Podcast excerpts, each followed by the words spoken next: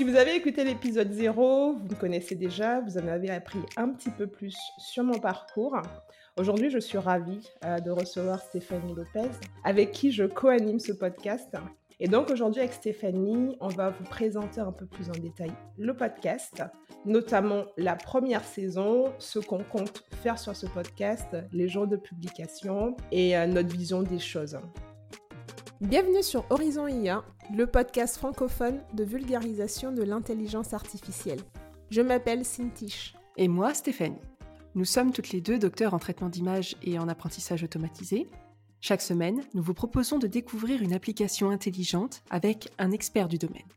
Bonne écoute Pour commencer, euh, je vais demander à Stéphanie de se présenter, de nous dire ce qu'elle fait et peut-être pourquoi elle a rejoint l'aventure Horizon IA. Alors, effectivement, pour présenter un peu mon parcours, j'ai hum, fait une école d'ingénieur en mathématiques appliquées et après, j'ai poursuivi en doctorant en informatique, spécialisé dans les algorithmes d'intelligence artificielle. Et actuellement, je suis chef de projet sur un projet d'intelligence artificielle appliqué à la santé, et plus particulièrement à l'imagerie médicale. Et pourquoi j'ai décidé de m'orienter sur justement tout ce qui est intelligence artificielle? Mais en fait, c'est parce que j'ai eu un déclic quand j'ai appris qu'on pouvait apprendre aux ordinateurs à traduire la langue des signes. C'est-à-dire qu'à partir d'une vidéo, on pouvait apprendre à reconnaître les signes et traduire les gestes automatiquement. Par la suite, mes différents stages m'ont permis d'identifier mes centres d'intérêt, c'est-à-dire le domaine médical et les nouvelles technologies, notamment la Kinect, l'Eye Tracker. Et actuellement, en parallèle, j'anime une, antenne de l'organisation internationale WIMLDS, Women in Machine Learning and Data Science, à Sophia Antipolis, et mmh, cela permet de promouvoir le travail des femmes encore sous-représentées en data science, donc notre domaine de travail. Nos actions ont pour but d'aider les femmes à oser parler de leur travail et de montrer l'exemple de la diversité dans des métiers qu'on juge souvent masculins. D'ailleurs, c'est lors d'une interview pour cette organisation que tu m'as parlé de ton idée de podcast et de, vulgarisation des métiers et des applications en IA. Ouais, je, confirme en fait que euh, moi j'avais déjà en idée de, euh, de, travailler sur la vulgarisation euh, de l'intelligence artificielle, on va dire en, français. Et j'ai eu la chance d'être interviewée par Stéphanie dans le cadre de, de, son association. Et donc en discutant comme ça, je lui ai dit est-ce que ça te dirait de, rejoindre en fait l'aventure pour qu'on partage un peu notre vérité, mais aussi notre vision de, la chose avec le plus grand nombre? Elle a dit oui, et, euh, et donc c'est avec plaisir en fait que qu'on se lance dans cette aventure toutes les deux. Euh, J'aimerais pour commencer justement parce que j'ai parlé de notre vision de la chose, justement de, l'intelligence artificielle. Si ça te convient, Stéphanie, j'aimerais bien qu'on donne notre vision ou notre définition à nous de, l'intelligence artificielle. Euh, pour que les gens qui arrivent sur le podcast, on va dire, sache à quoi s'en tenir et partage peut-être la même philosophie ou pas que non. Eh bien déjà, je trouve que voilà cette initiative d'Horizon IA est intéressante parce que ça nous permettra aussi bien en tant qu'utilisateur de mieux comprendre le fonctionnement et les enjeux de l'IA. Et on espère aussi que pour certains, ce sera un, déclic pour suivre quelques tutoriels pour commencer à coder, par exemple. Puis je pense que par la suite, notamment dans la saison 1, on, fera des points métiers quand cela est faisable pour comprendre la tâche de l'humain dans tout ça. Que j'ai envie de rajouter justement, c'est comme toi tu l'as dit, c'est en comprenant qu'on pouvait traduire la langue des signes qu'on va dire que tu t'es passionné pour, pour l'IA. moi, ça a été à peu près pareil. Hein, C'était en, TP pendant le Master 1, pour ceux qui ont, ont écouté les autres zéros. Moi, j'ai découvert qu'on pouvait faire faire des choses à un ordinateur et moi, c'était une application euh, très basique, c'était de trier des, clés et des, oiseaux à partir d'images. Et ce que j'aimerais, en fait, c'est justement qu'on ouvre ensemble euh, le champ des possibles, aussi le champ des applications qu'on ne soupçonne pas. Parce que c'est vrai que l'IA fait, la une des médias, qu'on en parle beaucoup, encore plus en ce moment, j'ai l'impression. Depuis la, pandémie, hein, parce qu'on voit qu'il y a des choses qui sont faisables, d'autres moins. Mais je pense qu'il y a des domaines dont on parle moins. Je dirais pas qu'ils sont plus nobles, mais en tout cas qui pour moi sont, sont très très utiles et qu'on n'imagine pas. Et donc moi j'aimerais bien que justement dans, mais en tout cas, on va se donner à cœur euh, à chaque saison, en tout cas pendant les différents épisodes, de présenter plusieurs applications possibles, plusieurs domaines d'application, euh, pour aller au-delà, on va dire, des, grands classiques euh, de la voiture connectée, de, du suivi de personnes, de la reconnaissance de visage. Et notamment, avec Stéphanie, on va aussi parler des applications dans le médical, puisque elle travaille dans le médical. moi, je vais parler des applications sur lesquelles j'ai travaillé, notamment dans l'agriculture sur des applications sur la reconnaissance de contrefaçon, mais il y a aussi beaucoup d'applications sur l'environnement. Et surtout que ça nous permet finalement de ne pas avoir une définition unique de l'intelligence artificielle, mais un ensemble, euh, en tout cas qu'on essaie de partager toutes les deux. Euh, c'est que finalement l'intelligence artificielle, c'est un ensemble d'algorithmes ou un ensemble d'opérations, euh, souvent mathématiques, qui sont plus ou moins logiques, qui permettent d'affecter une tâche, une partie de la tâche, à un ordinateur. Mais c'est pas que l'ordinateur qui décide. Pour qu'il puisse le faire, il y a un moment donné où un humain lui a appris à le faire. Pour que cet algorithme apprenne, comme tu le dis, euh, à traiter des données euh, collectées par les humains, il faut que les humains fassent un travail préliminaire pour que les données soient compréhensibles par l'IA et justement corriger les biais éventuels qui ont été collectés dans ces données propres aux humains c'est l'envers du décor, parce qu'on a tendance toujours à penser que l'IA est un super pouvoir, mais d'un autre côté, ça nécessite des heures de travail pour comprendre les données qui ont été collectées, comprendre aussi que c'est le reflet de biais de notre culture, de notre société, et, et, tenter de corriger ces biais en amont pour que l'IA tende vers un modèle un peu plus parfait, mais même ce terme-là de parfait me gêne. D'ailleurs, quand on parle d'IA, d'intelligence artificielle, ça peut gêner certains. C'est pour ça qu'on parle aussi d'intelligence augmentée, c'est-à-dire qu'on aide l'humain à faire mieux que ce qu'on fait habituellement. Mais en même temps, il faut, bien garder en tête que c'est produit encore par des humains. Bah, c'est d'ailleurs pour ça que qu'on a choisi comme, comme slogan pour, pour le podcast il n'y a pas d'intelligence artificielle sans intelligence humaine, parce que dès qu'on a des applications qui sont pragmatiques, hein, qu'on doit tester sur un certain nombre avec un certain nombre de ce qu'on appelle des métriques, donc un certain nombre de variables qui mesurent leur performance et euh, le fait que ce soit répétable ou pas, on a besoin d'avoir des annotations. Euh, c'est vrai dans la santé, c'est vrai dans la culture, c'est vrai dans, dans l'environnement. Et donc, quelque part, l'humain a encore la commande dans tout ce qui fonctionne. Je ne sais pas ce que toi t'en penses. En tout cas, moi, dans toutes les applications que j'ai faites, euh, il y avait des humains. En tout cas, moi, j'ai pris ma part de, responsabilité dans ce que j'ai fait. Euh, j'ai quelque part un peu choisi les données. Et comme tu dis, des fois, on peut introduire des, biais dans, ce qu'on fait. Euh, et donc, introduire des biais dans les algorithmes. Et souvent, on a tendance à dire que c'est la machine qui, fait n'importe quoi mais ça vient aussi de la base de données qu'on lui a donnée. Quelque part, si on prend un truc simple d'une application basique, si on veut classer une voiture et, une moto, par exemple, par défaut, on peut se dire qu'on va compter le nombre de roues. Une voiture en a quatre, une moto en a deux. Mais si à un moment donné, on rentre un tricycle dans la boucle, et qu'on ne précise pas que c'est un tricycle et qu'on laisse que on dit que c'est une moto, que c'est une voiture, ou peu importe, ou qu'on laisse le choix à l'ordinateur de le faire alors qu'il n'a jamais vu un tricycle avant, de toute façon, il ne pourra pas dire tricycle parce qu'il n'a appris que voiture ou moto. Donc, il y a des chances qu'il disent soit voiture, soit moto. Je ne peux pas vous anticiper ce qu'il va le faire, ce qu'il va faire, parce qu'en gros, il a soit deux roues, soit quatre roues. Là, il y en a trois. La proba qu'il en mette dans l'une ou l'autre, c'est la même. On va dire que l'algorithme s'est trompé. Il s'est trompé, oui, mais il l'a fait avec ce qu'il connaissait. Et on va aussi parler de ces questions-là hein, sur le podcast. Hein. On n'est pas en train de dire que c'est bien ou c'est pas bien ou que c'est la faute aux humains ou quoi que ce soit. On va parler justement des, biais qu'on introduit euh, dans tout ce processus-là. Et ça nous tenait justement à cœur de, parler de, dans cet épisode 1 de toute cette partie introduction sur euh, l'envers du décor, ce qu'on n'imagine pas et comment les, ce qu'on appelle les data scientists peuvent, on va dire, anticiper les, les, les, les tâches et peut-être leur performance. Quoi. En effet, là, tu as abordé, à mon avis, trois points qui vont revenir de manière assez récurrente. Dans les biais, aussi bien au niveau des données que dans la définition de la tâche, mais aussi de l'évaluation de la performance. ce sont des, éléments qui sont clés. On verra au travers des différentes applications comment voilà, ces, ces, biais interviennent.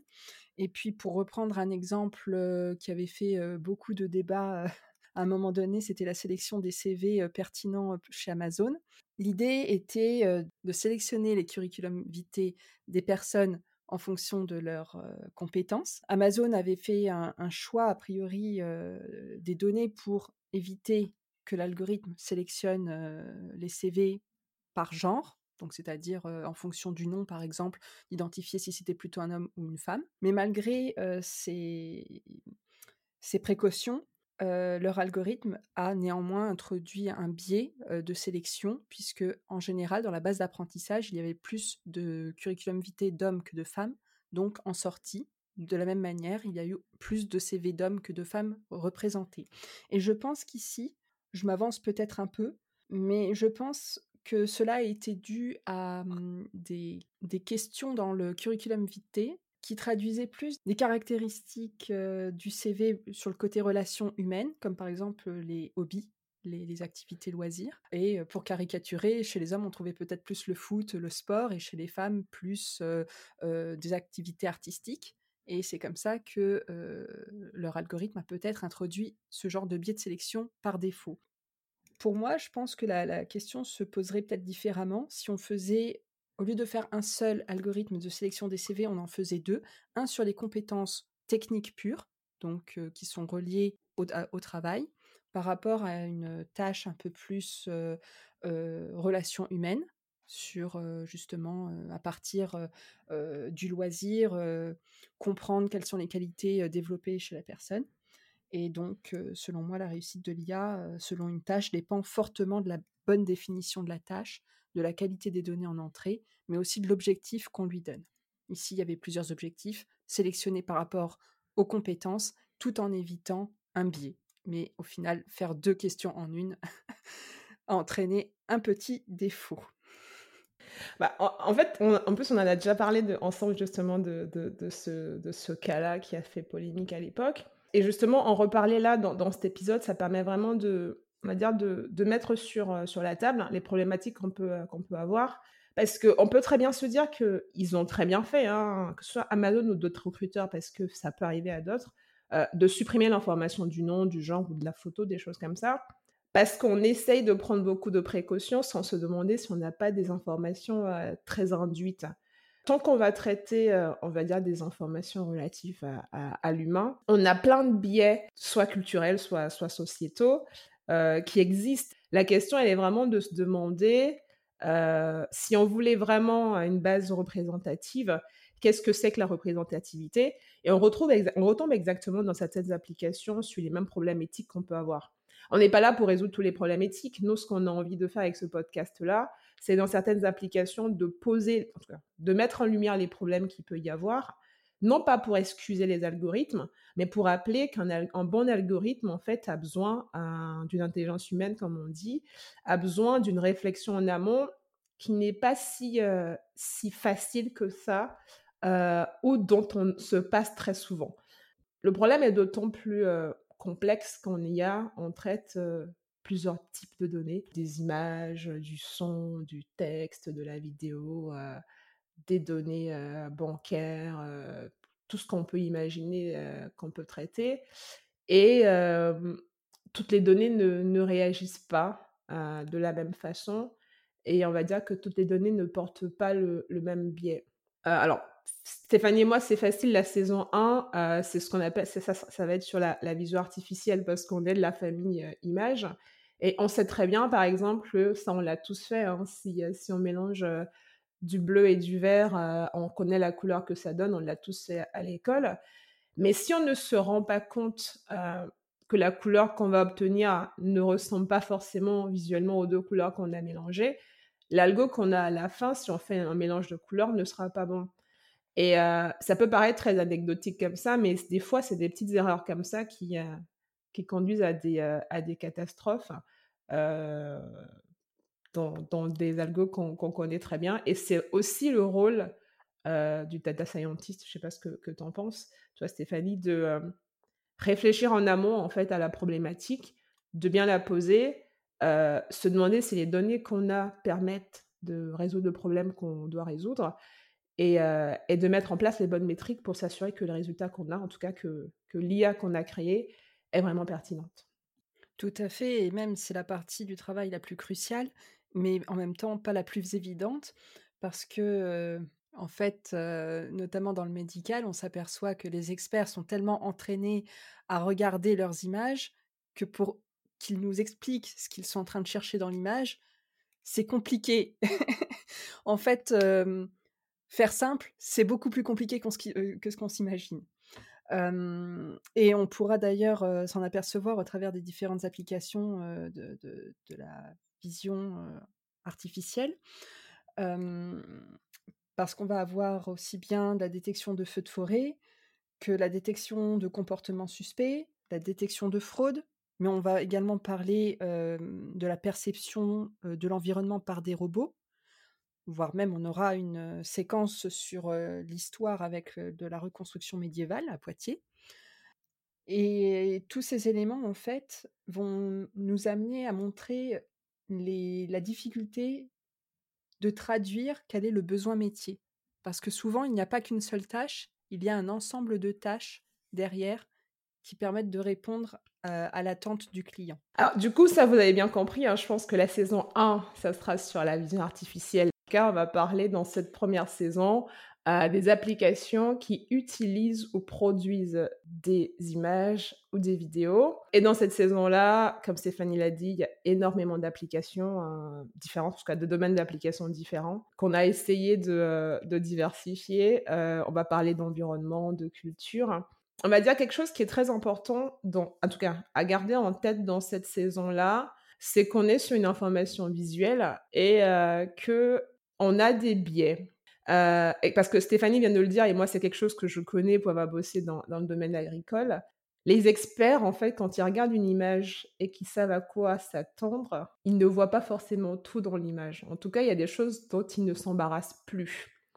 Alors qu'un ordinateur, en tout cas un algorithme, parce qu'il faut pas oublier qu'un ordinateur ne voit pas, heu, il voit passer des données issues d'un ensemble de capteurs. Les données qu'on lui rentre, en fait, il y a pas cette notion de, heu, d'information qu'il ne faut pas prendre en compte. Il faut réussir à lui dire, par exemple, heu, si on traite, par exemple, une image d'un panier de fruits et qu'on veut vérifier combien il y a de bananes ou de pommes dans le panier de fruits, il faut réussir à se dire: «Ça ne sert à rien de chercher, heu, de voir, quelle forme de panier on a, s'il est rond ou pas rond. Mais l'information, le panier est rond, le panier est hexagonal, l'ordinateur, il l'a, parce que ça fait partie de ce qu'il voit. Alors que nous, quand on analyse ça, quand on cherche des bananes, on va chercher un fruit allongé, on va pas regarder les fraises en premier. Tout à fait, ça me rappelle d'ailleurs une, heu heu, une expérience, heu, psychologique. Je sais pas si si tu l'avais déjà vue. C'était, d'ailleurs, on pourra peut-être mettre la vidéo, sur la page. C'était, la la tâche était de compter le nombre de passes, d'un ballon entre les joueurs d'une équipe.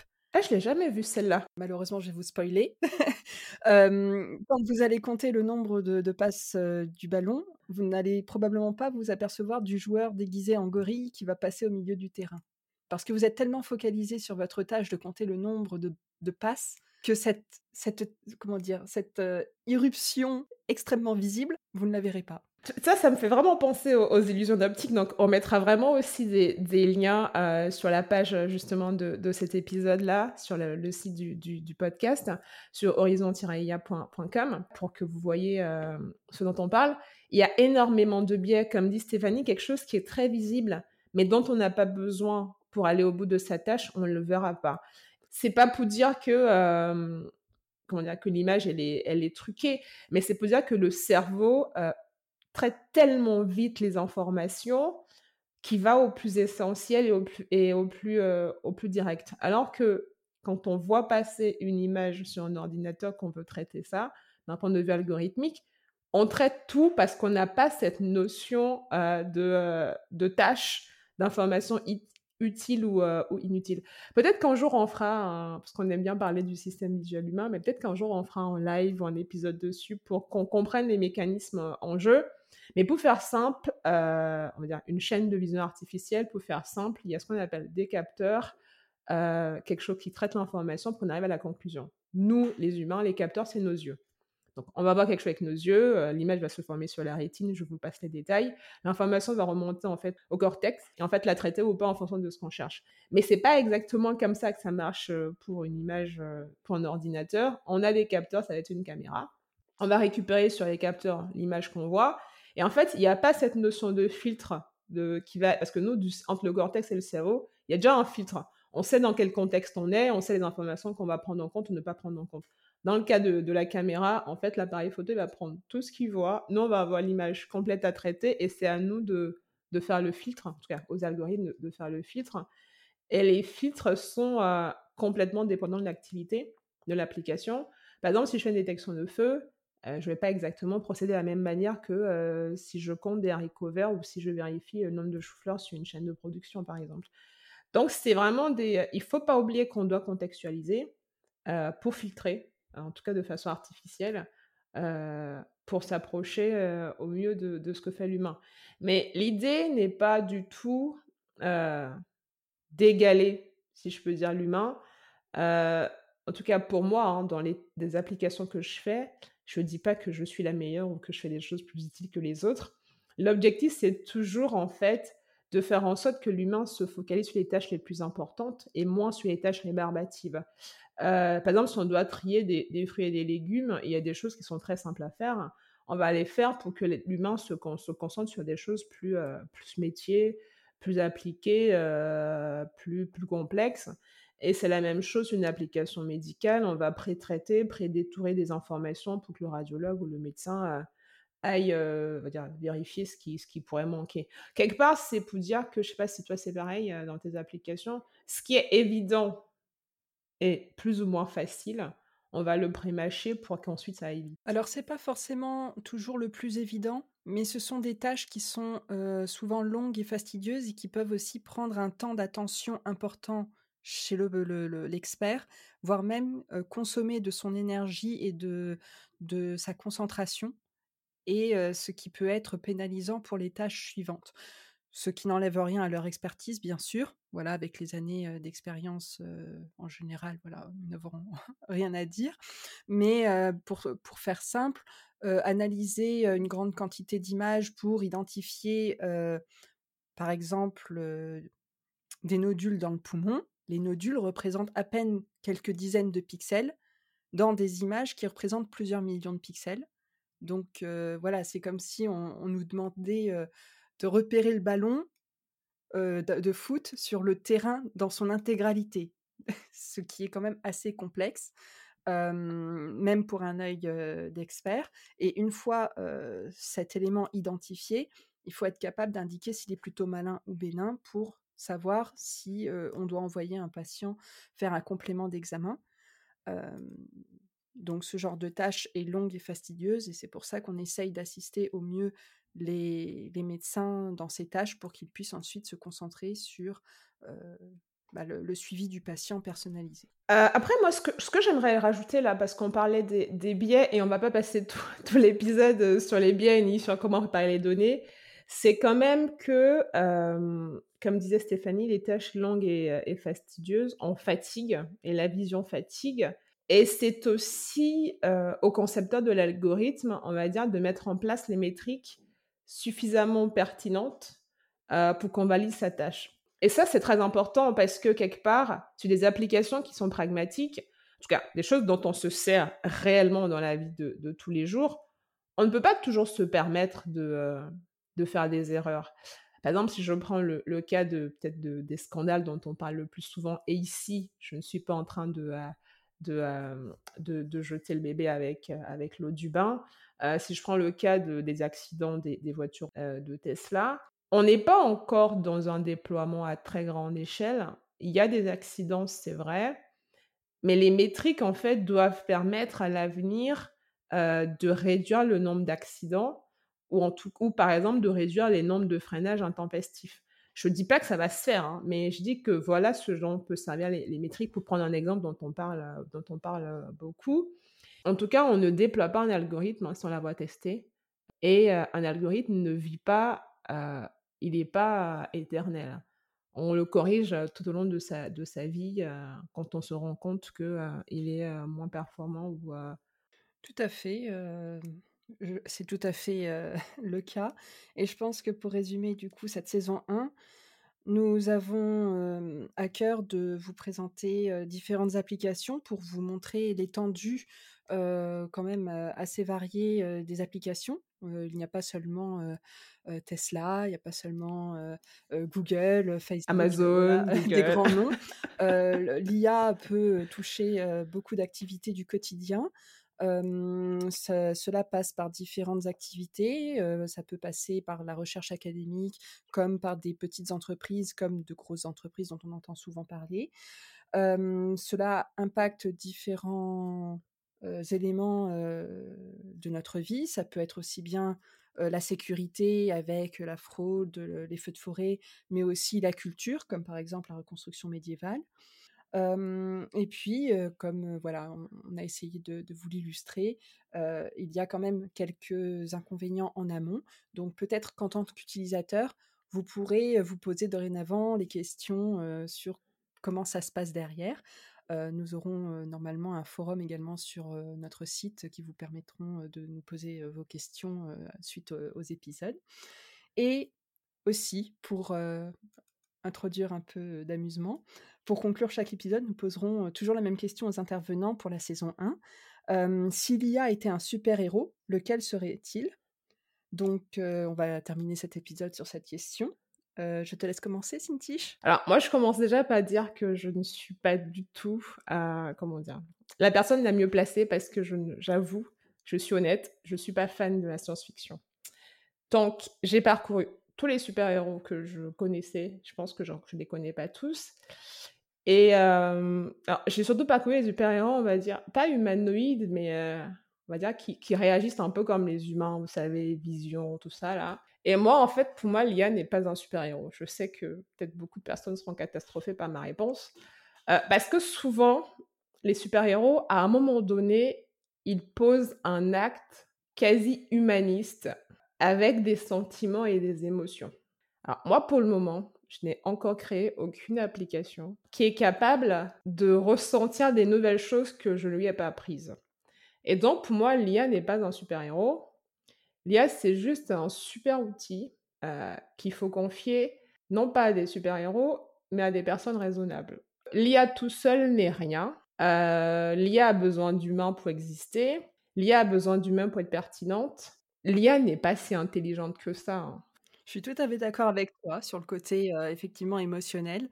C'est vrai que c'est un super outil. Et d'ailleurs on s'est donné quand même un sacré défi pour la saison 1 de parler, de la vision à l'oral, sans support et je suis d'accord avec toi sur le fait que l'IA toute seule, n'est pas un super héros et doit être utilisée par des gens raisonnables. Mais pour moi, le monde de l'IA, c'est peut-être plus une équipe plutôt qu'un seul super héros. C'est pour ça que quand même, serais j'aurais tendance à dire qu'on pourrait représenter éventuellement l'IA par, heu, les X-Men, heu, où chacun a sa propre, comment dire? Sa propre spécialité, où on se spécialise, voilà, certains vont être, pros dans dans le domaine de l'imagerie médicale, d'autres vont être pros, dans, les vidéos, avec, des actions, d'autres vont être plutôt, heu, pros sur, heu, la reconstruction 3D et peut-être qu'à la fin, il y aura quand même un professeur Xavier, qui pourra, tous les les, comment dire? Tous les maîtriser. Donc pour nous, voilà, peut-être que le data scientist est une sorte de professeur Xavier, mais bon, avec une spécialité particulière quand même, voilà, pour, pour se différencier des autres et tout en ayant une vision globale aussi bien de la façon de, travailler sur les différents types d'algorithmes. Et je pense que ce qui est intéressant pour ceux qui souhaiteraient éventuellement un jour se réorienter, c'est que notre métier n'est pas figé. Aujourd'hui, on travaille sur un type de données. À partir du moment où on a compris comment ça marche, c'est-à-dire qu'il faut passer du temps à comprendre les données, puis à les traiter, puis à définir une problématique pour trouver le bon algorithme et la bonne métrique, alors on peut s'adapter à beaucoup, d'applications, mais ça prend du temps. Bah, tu sais, je suis, complètement d'accord avec toi sur cette notion d'équipe-là. parce que finalement, aujourd'hui, on va vers ce qu'on appelle du, multimodal.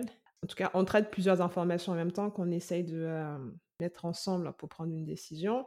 Et donc, oui, il n'y a pas qu'une IA, il y a souvent plusieurs IA d'ailleurs. Et puis, je suis d'accord avec l'idée du professeur d'avis, en tout cas d'une personne, d'un humain qui, qui, chapeaute tout ça pour remettre un peu de, un peu de sens. Depuis tout à l'heure, on parle du podcast, mais on ne vous a pas dit quel jour il sera diffusé. Ni quel canal de diffusion. La saison 1 sera publiée pour le moment tous les jeudis. Du coup, bah, vous pouvez retrouver le podcast tous les jeudis, euh, soit sur notre site directement, donc www.horizon-ia.com ou .fr, les deux fonctionnent très bien, ou sur les plateformes Spotify, Deezer, les plateformes écoute habituelles, notamment Apple Podcast. Et puis, vous pouvez retrouver, donc, comme euh, l'a dit Cintiche, euh, cet épisode sur une page web dans laquelle nous intégrerons des liens qui vous permettront de compléter l'information. Mais nous ferons également une diffusion sur des, mmh, des réseaux sociaux. notamment, on aura une page LinkedIn, Twitter, Facebook et Instagram. En tout cas, de toute façon, pour le moment, on met toutes les informations sur le site, bah, tous les liens des, des, réseaux sociaux également. Pour nous contacter, c'est simple, il y a un onglet contact sur le site web. Il ne faudrait pas hésiter à l'utiliser pour nous poser des questions, nous proposer des intervenants. J'espère en tout cas que nous avons réussi à donner l'envie euh, aux auditeurs euh, d'en apprendre un peu plus euh, sur l'IA et ses différentes applications. Et abonnez-vous.